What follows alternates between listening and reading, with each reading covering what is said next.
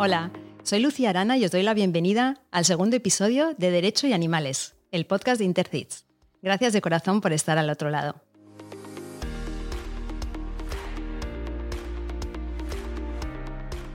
Nuestro invitado de hoy tiene una trayectoria impresionante y yo, que he tenido la suerte de poder asistir a algunos de sus cursos y ponencias, le agradezco muchísimo que haya encontrado un momento en su agenda, que sé que es apretada, para apoyar este podcast. Doctor Eduardo Olmedo de la Calle, fiscal de Medio Ambiente de Valencia. Gracias por acompañarnos. Gracias a vosotros. Eduardo, con tu permiso te voy a tutear. Naturalmente. Eres fiscal de la Audiencia Provincial y fiscal de Medio Ambiente de Valencia. Doctor en Derecho, docente, das cursos y conferencias. Publicas en multitud de medios jurídicos y has ganado diversos premios por tu labor, como la Medalla de la Cruz al Mérito Policial del Ayuntamiento de Burjasot o el premio del Consejo Económico y Social de la Comunidad Valenciana a la mejor tesis doctoral del año 2017.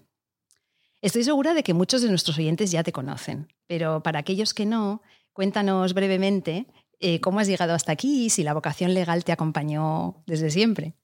Bueno, eh, gracias por la invitación, de me, me, hace mucha ilusión venir aquí y la, vamos, gracias a vosotros por, por acordaros de mí.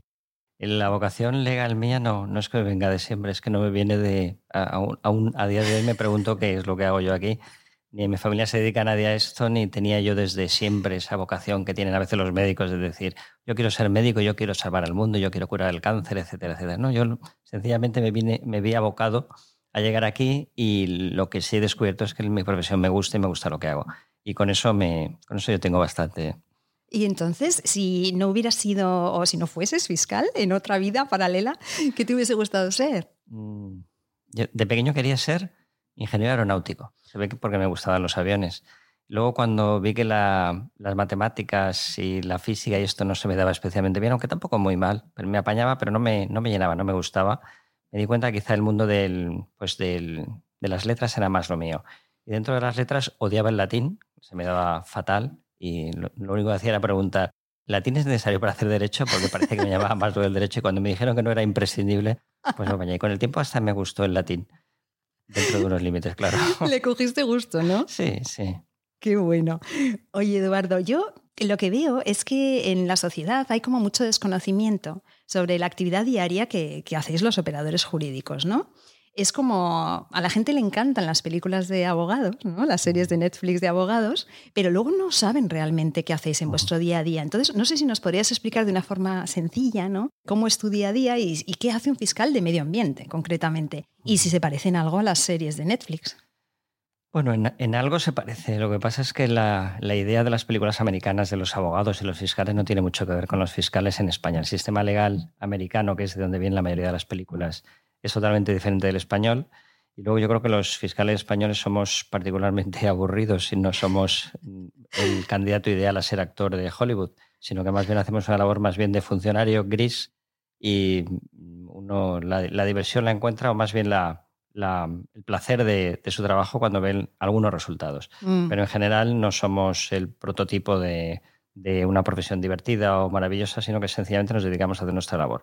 ¿Cuál es nuestra labor? Que es lo que la gente efectivamente desconoce. Tú cuando preguntas a la gente que es un fiscal, bueno, pues los chicos jóvenes no tienen ni idea cuando vienen a, ver los juicios en, en, los juzgados. Habitualmente son estudiantes de derecho, pero a veces vienen de bachiller y los de derecho saben de qué va el tema, pero los de bachiller no saben nada. Le tienes que explicar lo que es un juez, lo tienen muy claro, que es el, que dicta la sentencia, pero lo que es un fiscal no lo tienen claro. El fiscal es el que hace que se aplique la ley. Los jueces juzgan, pero la persona que ejercita la acción penal, es decir, el que acusa al que roba, el que acusa al que mata, el que acusa al que viola, el que acusa al que pega a un perro, es el fiscal. Y lo hace en nombre del Estado. El fiscal es un funcionario público que cobra un sueldo al mes, no por el trabajo que hace en concreto, sino por la cantidad de asuntos que vienen al, al juzgado. Yo veo las causas que me trae la policía examinamos los indicios que hay contra una persona y cuando estimo que una persona tiene que ser objeto de juicio como acusado, pues yo ejercito la acusación eh, acusando a una persona. Entonces, en el juicio yo acuso, un abogado defiende a la persona que presuntamente ha cometido el delito y hay un juez que observa y después dicta la sentencia. Pero entonces, ¿los casos te los trae siempre la policía o te puede llegar a través de una persona de la calle? La mayor parte de los casos los trae la policía, pero mm, también las personas están facultadas para denunciar. Entonces, si cualquier persona puede ir a un juzgado a denunciar algo que le pasa o puede incluso nombrar un abogado para que le defienda, llevar a juzgado un asunto. Hay asociaciones como por ejemplo las asociaciones de animales o animalistas que son las que denuncian los juzgados, pero la mayor parte de los casos incluso de violencia contra los animales vienen a través de la, de los, la, investigación de los cuerpos policiales, policía ah. local, guardia civil, policía autonómica, policía nacional, etcétera. O sea que tu interlocutor directo es la policía. Sí, de hecho la preocupación mayor de los fiscales es la, vamos, la preocupación. La tarea fundamental de la, de la Fiscalía es la colaboración con la policía. La policía es un eslabón, nosotros somos el siguiente eslabón de la lucha contra la delincuencia. Eh, ¿Puede pasar algo así como que alguien te dé, esto ahora ya te hago preguntas así un poco de... ¿Puede pasar que alguien te dé un soplo? Que te llamen por teléfono en plan anónimo y te digan, está ocurriendo algo terrible, tenéis que actuar en plan la fiscalía de oficio? A ver, las denuncias anónimas están, bueno, están pongamos comillas, prohibidas por la ley, se cierran las comillas. Quiere decir que uno tiene derecho cuando es denunciado por algo a saber quién es el que le denuncia. Eso no quiere decir que determinados casos de asuntos complicados, asuntos un poco que tienen alguna arista, eh, tenga que haber una protección de los testigos para evitar que tengan problemas para denunciar. Por ejemplo, en grandes eh, casos de tráfico de drogas, pues sí es, existe la figura del testigo protegido. A mí en principio no me llegan denuncias anónimas, pero sí que es cierto que alguna vez nos ha llegado una denuncia anónima, quiere decir una carta sin firmar que nos diga en tal sitio se está produciendo lo que sea, un delito. Entonces nosotros lo que hacemos es mandarlo a la policía para que investigue. Vale. Pero no, es, no es lo habitual, es una cosa, yo diría que bastante excepcional. ¿eh? De hecho, procuramos que las cosas no sean así, pero a veces no está en nuestra mano, nos llega una noticia y tenemos que proceder en consecuencia. En principio son gente individualizada con nombre y apellidos que vienen y denuncian en fiscalía o la policía denuncia o una asociación denuncia. Vale. ¿Y qué debería cambiar? ¿Qué cambiarías si tuvieses ahora una varita, mágica, para facilitar el trabajo de, un fiscal de medio ambiente? Antes de nada me gustaría diferenciar qué es el, fiscal y el fiscal de medio ambiente, porque es una, cosa fundamental. el fiscal es lo que he dicho. Básicamente no sé si me explica muy bien, porque hay veces que uno tiene una buena tarde, una mala tarde, y no sé si he sido un poco elíptico al, que no he ido directamente al grano. Pero bueno, el fiscal hace lo que he dicho, cualquier tipo de delitos, y el fiscal de medio ambiente es dentro de la fiscalía, hay una organización em, territorial, que es, pues está la Fiscalía de, Madrid, que es la Fiscalía General del Estado, están las fiscalías de las comunidades autónomas y están las fiscalías provinciales. Pues esa es la distribución vertical del centro a la periferia. Y luego está la distribución horizontal o por materias que son las fiscalías especializadas, las cuales están en auge por cuanto se tiende a que el fiscal sea un fiscal especialista, es decir, no solamente delitos en general, sino de tipos de delitos en particular. Entonces está la Fiscalía de Violencia sobre la Mujer, está la Fiscalía de Riesgo Laboral, está la Fiscalía de Seguridad Vial, la Fiscalía de Menores, la Fiscalía de Civil y entre otras está la Fiscalía de Medio Ambiente que se dedica, pues como su propio nombre indica, a los delitos en general contra el medio ambiente, pero aunque no son estrictamente medioambientales, hay determinados delitos que se consideran están metidos eh, o insertos dentro de la Fiscalía de Medio Ambiente, como son la violencia contra los animales, están los delitos de tráfico de especies ilegales, violencia, eh, perdón, de delitos contra la fauna, incluso delitos eh, relativos a la, energía nuclear, de contaminación nuclear, o delitos contra los derechos de los consumidores que también nos lleva la Fiscalía de Medio Ambiente. Yo, por un lado, soy fiscal de Valencia, que llevo mi juzgado de Valencia en todo tipo de delitos, y por otro lado, soy fiscal de medio ambiente que, aparte de eso, llevo delitos especializados contra el medio ambiente. Entonces es un tema como muy transversal. Tienes que saber prácticamente de todo, porque el medio ambiente mm, lo, recoge todo, ¿no? De alguna sí, lo que pasa es que también el, que mucho abarca poco aprieta. Entonces a veces uno contra su voluntad acaba especializándose demasiado incluso en determinados temas. Por eso yo tenía un compañero que ya está al borde de la jubilación que decía, un fiscal tiene que saber un poco de todo, especializarse en cosas y cada lustro debería cambiar de especialidad cada cinco años para eh, poco a poco no solamente excitar su interés por las materias, sino para ir sabiendo un poco más de cada una de las materias poco a poco. Y cuando una persona se eterniza en un cargo, en una materia, pues acaba, en primer lugar, aburrido, en segundo lugar, siendo menos em, eficaz en su, en su trabajo. Hablemos de animales.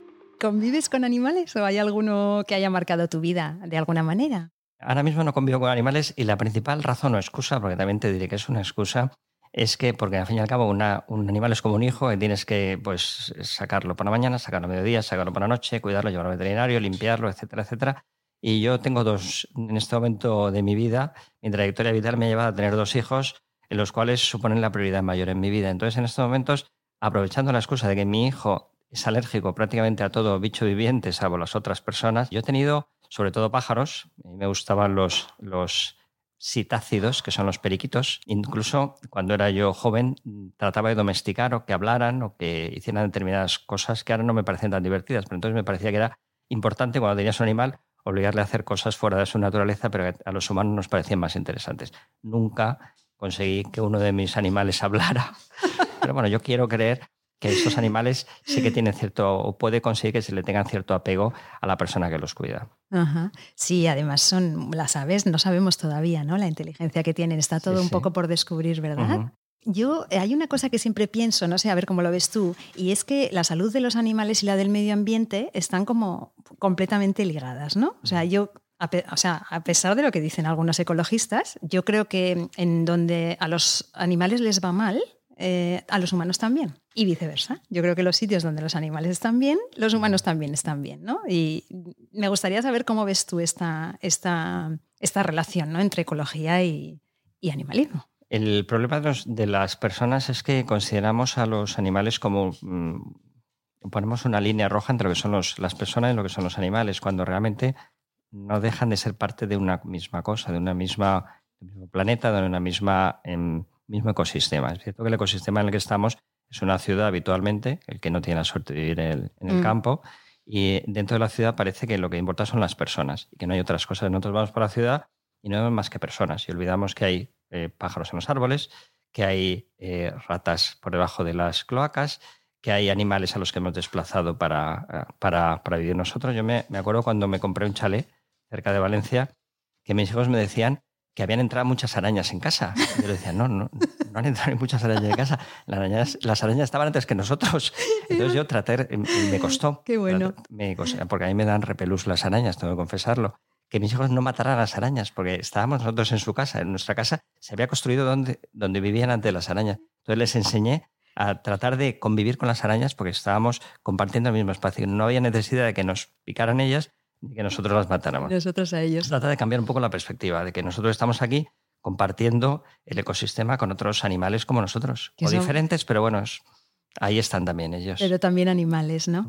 Eh, has elegido como caso para este episodio el caso de la burra Rossi. Entonces quería que me contases este caso y también saber por qué motivo has elegido este caso. Bueno, más que yo elegí la burra Rossi, yo creo que la burra Rossi me eligió a mí, porque tengo que, tengo que nombrar a Raquel López Ceruel, que es la abogada que me estuvo persiguiendo para que, para que tuviera en cuenta el caso de la burrita Rossi. El caso de la burrita Rossi es, un, es un, pues una burra que vivía en un, en un solar infecto, un auténtico vertedero, de la, del pueblo de Cuarepoblet, al lado de la ciudad de Valencia. Eh, claro, yo em, llego, al, eso al juzgado, el juzgado normalmente cuando pasa una cosa de esas, bueno, normalmente lo archiva, pero en este caso fue al juzgado, el juez quería archivarlo y, Raquel se empeñaba en que no se archivara, que, y claro, los informes que había sobre la burra rosis que había sufrido unos eh, mordiscos por parte de otro animal y tenía unas heridas que tampoco eran tan graves. Claro, cuando yo veía el caso de la burra Rossi y yo preguntaba, ¿pero el dueño le ha pegado a la burra Rossi? No. ¿El dueño tiene antecedentes de maltrato? Por no. ¿El dueño le da de comer a los animales? Sí, pues tienen comida, tienen bebida y hubo. entonces fue la Guardia Civil donde estaba la burra Rossi y, y, la conclusión era que tenían comida, bebida y estaban bien cuidados.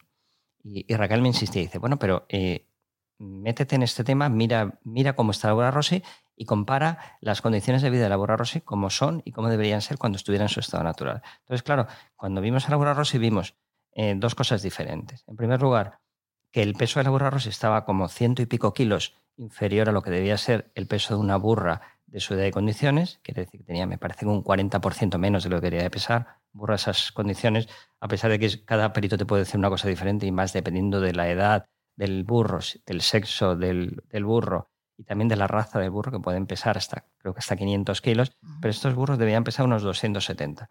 Pues si no me equivoco, la burra esta pesaba 140, una cosa así. Quiere decir que estaba casi por la mitad de su peso. Claro, cuando me decía Raquel, bueno, imagínate una persona de, 80 kilos, mm, normal, que en vez de pesar 80, pesara 45 kilos. ¿Qué te parecería a ti? Parecería que estaba infraalimentada como si estuviera en un campo de concentración. Pues la burra Rossi es como eso. Y por otro lado, el por qué tenía las heridas de otros animales. Claro, cuando, cuando indagabas y decías el burro, el dueño, perdón, no le ha pegado, pero el dueño no ha impedido que la burra rossi fuera mordida por otros animales. Y entonces llegamos a la conclusión investigando de cómo se había producido esto a través de una serie de periciales de los mm, veterinarios que atendieron a Rossi, de que la burra Rossi estaba tan con tan poca fuerza que estaba sentada. Entonces, al estar sentado, convivía con otro burro macho dominante que podía darle mordido y convivía con un perro que se dedicaba a morderlo. Como la burra Rossi estaba muy débil, estaba sentada. Entonces el perro llegaba a morderle el lomo y le acabó mordiendo y unas heridas infectadas que le podían haber llevado a la muerte. De esto hubo un primer juicio que fui yo al juicio que el, el, dueño acabó absuelto. Acabó absuelto no porque no fuera el responsable real de esto, sino porque lo que concluyó el juez era en que no se podía representar la posibilidad de que la burra pudiera llegar a estar tan mal. Es decir, que podía haber sido cometido por el señor este, pero por una imprudencia, es decir, por una negligencia en el cuidado. Y el delito de maltrato animal por negligencia e imprudencia no existe en el Código Penal. Por tanto, esto, él era responsable objetivamente de cómo había resultado la burra Rossi, pero él no era culpable porque no había tenido siquiera la posibilidad de representarse esa, esa, posibilidad de que la burra llegara a esa condición por culpa de su falta de cuidado correcto. Era como sin querer. O sea, esto había pasado poco por, ignorancia. Por negligencia, por imprudencia y por ignorancia. Sí, eso es la conclusión. Eh, recurrí la sentencia y la Audiencia Provincial de Valencia me dio la razón. Yo pienso que el juicio en del juicio no se deriva de esa conclusión, si bien respeto la sentencia del juez. La audiencia me dio la razón y se repitió el juicio. Entonces el juicio se repitió en el mes de diciembre y se repitió prácticamente igual. El problema es que cuando repites un juicio tiene el problema de que mm, las personas que preguntamos y las personas que responden ya se saben las preguntas y nosotros no sabemos las respuestas, con lo cual es una especie de, aparte del tiempo que ha pasado desde los hechos, que el juicio anterior fue año y medio antes, es repetir un juicio donde se hacen las mismas preguntas y todo es igual, llega a que las conclusiones de las partes estén mediatizadas por lo que ha pasado antes y por lo que ha dicho el resto de las partes que ya se conoce. Con lo cual el juicio, a mi modo de ver, para mí sí se pudo demostrar que el señor este eh, había pecado de mm, lo que se llama en derecho lo eventual, que quiere decir poder conocer la posibilidad de que la burra eh, estaba mal y aún así no hacer nada, porque entiendo que el señor sabía que la burra estaba débil, que el señor sabía que el perro, que al final el perro le mordía y aún así no hizo nada. Eh, no obstante, el juicio todavía está visto para sentencia y la sentencia no se ha dictado en la actualidad. Entonces no sé cómo quedará el juicio de la burra Rossi. Lo peor del juicio de la burra Rossi es que la consecuencia legal de esto es que en estos momentos la burra rosa está en poder del refugio del burrito, que es quien acogió y curó y pagó los cuidados de la burra. Pero si el señor este fuera absuelto, el destino de Rossi sería volver a manos de la persona que causó objetivamente, sea por negligencia, sea por dolo o la culpa de, de, poder haberlo evitado esto, volverá a manos del señor. ¿Por qué? Pasó con el compañero, el, compañero burro y el compañero perro? Esa pregunta no me la tendrías que haber hecho. Realmente no lo sé. No sé lo que pasó. Lo que sí sé, porque al. Y es una cosa que puedes comprobar, si te digo la dirección donde está, aparece en Google Maps. Tú puedes ir a la puerta de donde estaba el solar este infecto, donde estaba la Burra Rosé, que aparece en la puerta del. Eso lo sé, porque lo vi después del juicio. Por curiosidad vas, al, vas a Google Maps, entras en la dirección donde estaba en Pueblo la burra Rossi y ves un burro en unas condiciones lamentables que no es la burra Rossi, porque la burra Rossi era oscura y este burro era un burro de color muy que tenía el pelaje de color claro. Y las condiciones del burro eran probablemente parecidas a las de la burra Rossi. Ese burro en la actualidad no está en el solar este porque el señor nos dijo que se había deshecho de él. Las condiciones son los eh, detalles en los cuales el señor este se había deshecho del burro, no tengo ni idea. Escapan a mi, a mi conocimiento pues vamos a estar pendientes de cómo termina la historia de Rosy, ¿no? Pues sí. Pues pobrecita mía. Eduardo, la sociedad es cada vez más sensible a los casos de maltrato animal, ¿no? Y se indigna con, algunas de las sentencias que vemos, ¿no? Sobre todo en casos en los que los culpables les vemos presumir de sus hazañas en, en vídeos que cuelgan en las redes sociales y demás, en vídeos terribles de extrema crueldad. Y en cambio vemos que las condenas son ridículas, incluso son absueltos, sobre todo comparando con otros delitos, ¿no? Que, no tienen nada que ver con los animales, que reciben unas condenas que quizá nos parecen hasta demasiado elevadas. ¿no? Entonces, ¿cuál es tu opinión? Me interesa mucho porque además te la he oído decir en algunas ponencias. Entonces me gustaría saber si crees que es necesario endurecer las penas como pide el clamor popular, ¿no? ¿Cuál es tu opinión en este sentido? Me interesa mucho. Ese es el segundo programa que haces sobre materia de bienestar animal y probablemente esta pregunta se la hagas también o se la harás después a más gente que, será entrevistada por ti. Mi respuesta es no. Yo creo que no es necesario endurecer las penas.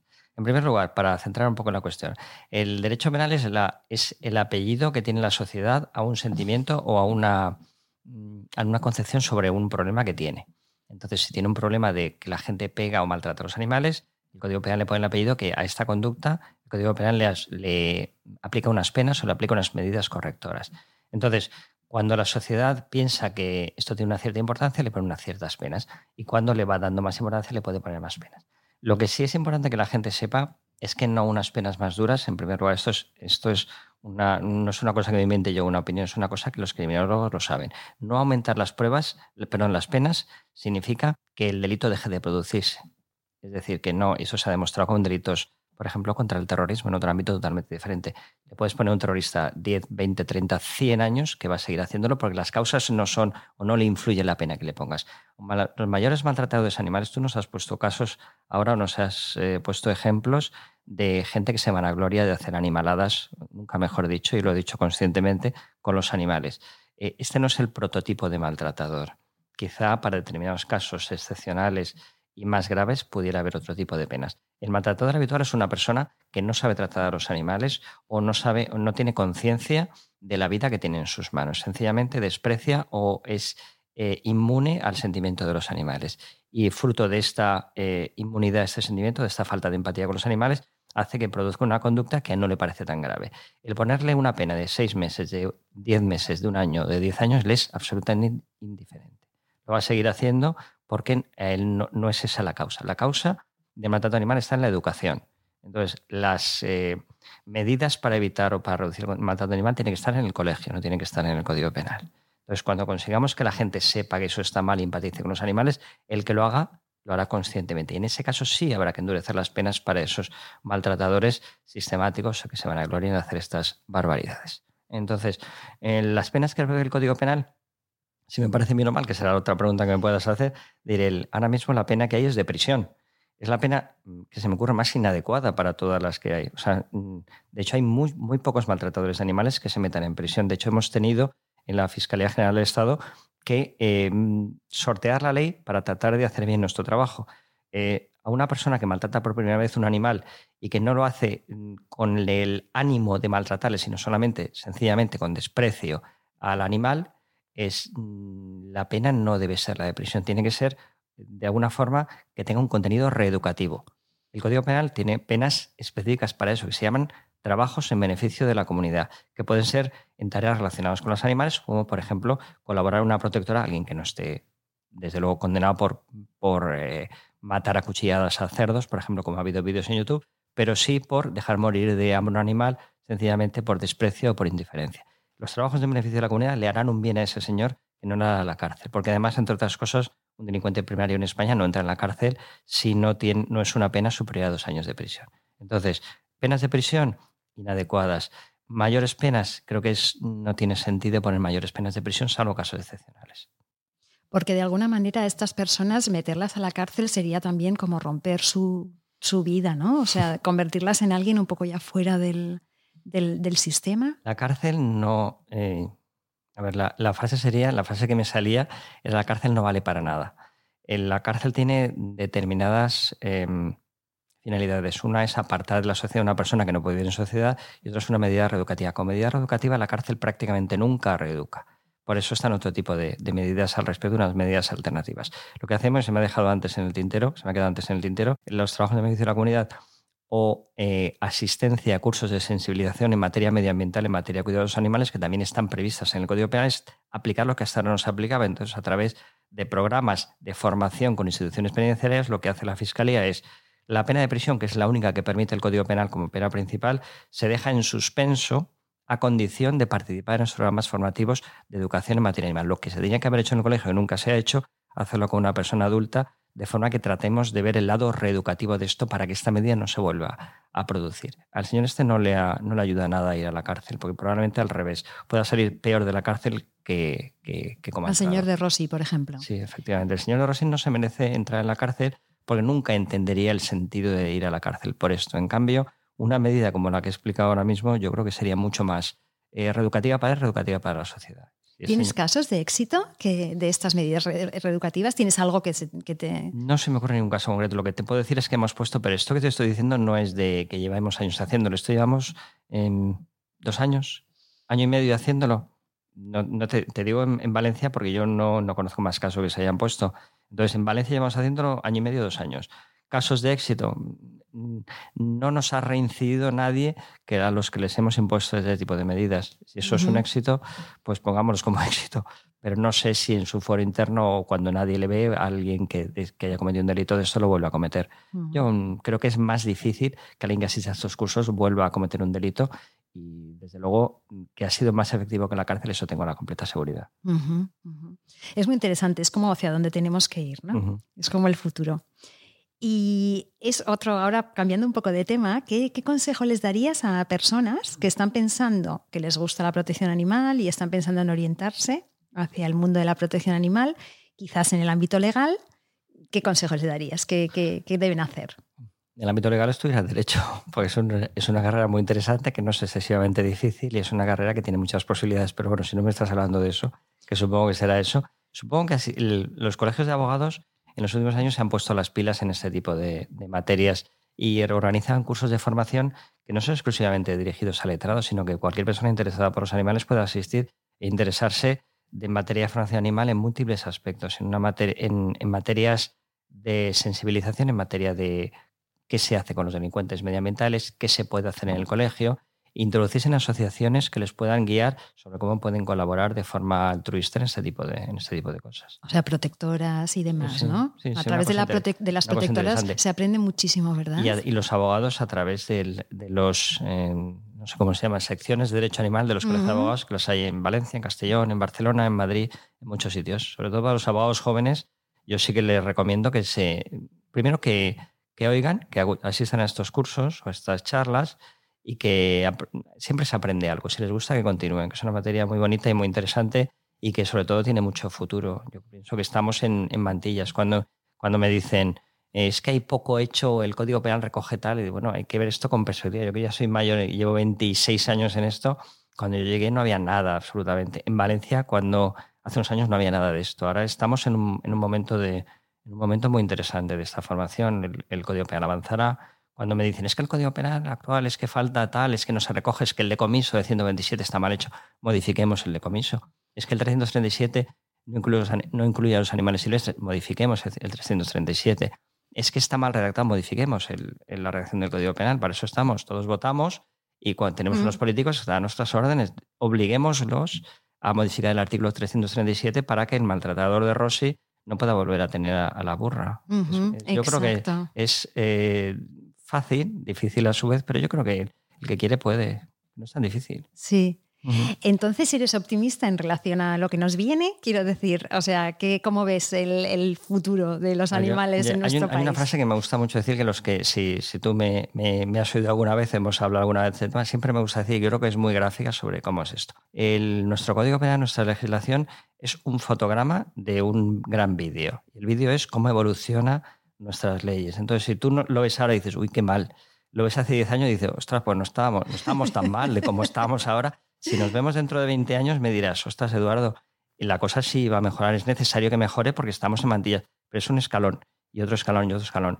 Y que alguna vez el escalón irá para atrás, pero eso pasa como en, como en todas las carreras, hay momentos mejores y momentos peores, y hay momentos en que hay que bajar un escalón para luego subir dos. Entonces, nuestro estado actual, veámoslo como un, parte de una evolución hacia el futuro en la que las cosas irán mejor. Y irán mejor porque yo creo que la mentalización de la gente lamentablemente no tanto como yo quisiera desde el colegio, pero sí desde la sociedad, va exigiéndonos que tratemos mejor a las personas que están con nosotros. Pero a las personas, he hablado de personas y hablaré de que ser de el resto de seres vivos, pero no solamente a, nuestros, nuestras mascotas que son parte de la familia, sino al resto de animales que viven alrededor nuestro. Me contaba el, el mes pasado, hace dos meses, veterinario en Mallorca, que hablaban de que ahora estaban empezando a investigar las funciones cerebrales superiores de los cefalópodos, esos que nos comemos en las paellas, etcétera, etcétera. Claro, eh, ¿qué opinarán nuestros nietos de que nos comamos a los cefalópodos en nuestras paellas ahora mismo? Hay tanto que pues no sabemos, ¿verdad? Casi mejor no pensarlo, efectivamente. Hay tanto que no sabemos y tanto por hacer. Entonces yo, para ir cerrando, pasaría como al último, a la última pregunta, que es una pregunta pues muy general, que podría haber sido la primera, pero también quiero acabar con ella, que es, em, Eduardo, ¿por qué es necesario proteger a los animales? Es una pregunta muy, muy fácil y muy difícil. Eh, si preguntas por qué es necesario, te, pueden, te puede hasta la gente me dice, ¿cómo, cómo, cómo te planteas esto? Eh, a ver, antes se hablado de la línea roja entre los, entre los seres, entre el ser humano y el resto de seres vivos. Hay que pensar quién pone y por qué pone esa línea roja. Y, dónde, y si esa línea roja está donde ha estado, eh, está ahora donde ha estado siempre. La línea roja esta la ponemos ahora entre los seres humanos. Yo creo que nuestras mascotas están bordeando la línea roja casi ahora más dentro que fuera, pero están casi dentro de la línea roja, de tal forma que alguien ve mal que a nuestras mascotas se les pegue, se les, se les maltrate, se les mate, etcétera, etcétera. Pero los animales están fuera de esa línea roja. Me pregunto, hace 200 años, ¿dónde estaba la línea roja? Las mascotas estaban fuera, pero detrás de esa línea roja estaban las mujeres, estaban los, eh, las personas de raza negra, estaban bueno, el, el las personas con discapacidad, seguramente. Estaban los hombres. Entonces, al principio, desde luego, las personas con discapacidad. Entonces, en el centro de esa línea roja, dentro de esa línea roja, estaba el hombre blanco occidental. Luego estaba la mujer blanca, luego las personas de raza negra, luego los homosexuales. Eh, entonces, esa línea roja ha ido ampliándose a medida que el ser humano ha ido empatizando con el resto de, con el resto de seres. Entonces, yo me pregunto, ¿cuál es la diferencia si un, por ejemplo, ahora si, si pudiéramos volver 10.000 años atrás y fuéramos al, a un hombre del neolítico que empieza a descubrir la agricultura, si lo viéramos nosotros, ¿le dejaríamos votar a nuestros políticos? ¿Dejaríamos que votara para el Congreso? Y es un hombre que, una persona que no conoce prácticamente la escritura, que no sabe hacer nada, no podemos dejarnos. No es un ser humano de los de dentro de la línea roja. Entonces, ¿dónde ponemos la diferencia? La diferencia está en la educación, está en la evolución o dónde está. Me pregunto más, si viniera un extraterrestre que estuviera 10.000 años evolucionando el tiempo y viera al ser humano, el, extraterrestre sería, el ser humano sería más para el extraterrestre, luego estaría fuera de la línea roja. Entonces, eh, porque para, para, para, ellos nosotros seríamos un animal inferior. Entonces, si el extraterrestre es un ser vivo inteligente, porque tú ibas a poner en la línea roja en ser inteligente, si la línea roja está en inteligencia, ¿qué grado de inteligencia ponemos en esa línea roja? Porque el fin es un animal inteligente, el perro es un animal inteligente, entonces la línea roja esa depende solamente de que el ser humano se considera como el centro del universo. Cuando el ser humano deje de considerarse el centro del universo, sea solamente se considere quizá la parte de arriba de la cadena evolutiva o el, la persona que está en la ser que está en la pirámide alimentaria, se dará cuenta que el resto de animales también cuenta. Y esa línea roja irá disminuyendo. Yo no te digo que, que tengamos que considerar los seres humanos que los animales tienen que tener derecho al voto para votar al Congreso, pero sí que merecen al menos un respeto y unos derechos mínimos como son el derecho a la vida, a la libertad y a la integridad física. Tan, tan, tan poco como eso. Lo mismo que mereceríamos nosotros si viniera un extraterrestre y dijera, bueno, voy a eliminar a todo bicho viviente de este planeta. Y dijera, y dijera el, el hombre, oye, yo, yo no, la hormiga sí, y para un extraterrestre seríamos, la hormiga y el ser humano estaríamos dentro del mismo saco. Es decir, fuera de la línea roja. Entonces solamente pienso dónde está esa línea y dónde tenemos que poner esa línea.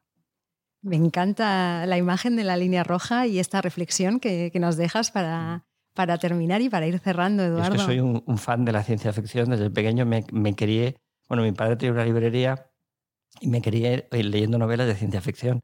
Entonces, al final, esta, esta perspectiva distinta, que es un poco friki, lo reconozco, pero que bueno, es mi perspectiva, en todo caso, me ayuda a entender determinadas cosas desde otro punto de vista un poco extravagante y un poco excéntrico, pero bueno. O sea, que de no ser fiscal, quizás hubiera sido eh, escritor de ciencia ficción, podría haber sido, ¿no? Me encanta, sí. Me encanta, Era otra de las profesiones. Sí, lo que pasa es que, bueno, pues el, creo que de escritor de ciencia ficción no se gana la vida si se llama Robert Heinlein, se llama Isaac Asimov, Arthur Clarke y poco más. Pero bueno, si se llama uno Olmedo, pues a lo mejor eso bueno, hubiera valido para criar a mis hijos. Igual en, los ratos libres esos que no tienes, pues te puedes poner a, escribir una pero Bueno, fíjate, sí, hablando sobre esto, ya que he puesto en el tema friki de este, hay un libro que habla sobre, siempre, siempre me gusta hablar de uno distinto, uno de Clifford Simak, que se llama, bueno, es, realmente no es una, una novela, sino son varias novelas, se llama Ciudad. Habla del perro y de su relación con los seres humanos, de unos perros que nunca conocían a los seres humanos. los perros son un animal evolucionado a los que el ser humano modificó genéticamente y los puso como las, eh, los que el, ser dominante sobre la Tierra. Tenían, eh, tienen al hombre como una, un ser idealizado solamente propio de las, de las creencias religiosas, como el, bueno, el ser humano huyó de la Tierra en, en este libro y el perro nunca conocido al ser humano, lo tiene como una especie de Dios.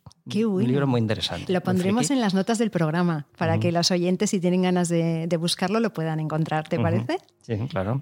Pues Eduardo, por mí hasta aquí eh, habríamos llegado. Te agradezco de verdad, de corazón, que hayas encontrado el tiempo para estar hoy con nosotros. Y muchas gracias, Eduardo. Hasta muy pronto. Nada, vosotros. Sabes que hoy me ha sido especialmente fácil por las razones que no se te escapan.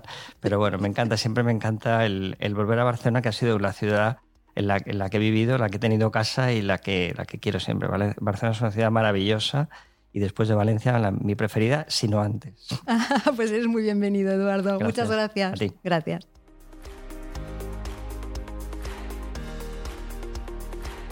Hasta aquí el programa de hoy de Derecho y Animales.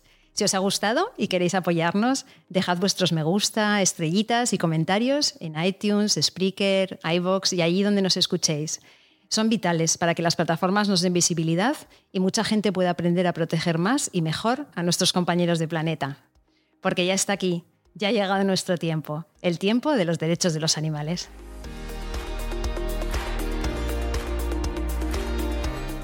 Unos días después de grabar este episodio que acabáis de escuchar, recibimos una buena noticia.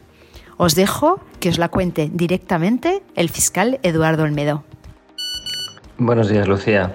Nada, solo te llamaba para comentarte que finalmente el caso de la burrita Rossi ha salido la sentencia y ha sido una sentencia condenatoria en la cual se condena al propietario de Rossi a una pena de nueve meses de prisión y dos años de privación de la tenencia de animales y de provisión relacionada con los animales.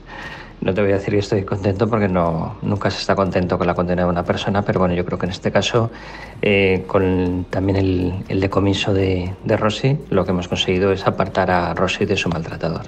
Y bueno, pues un saludo muy cordial. Un beso. Adiós. Nación Podcast te agradece haber elegido este podcast.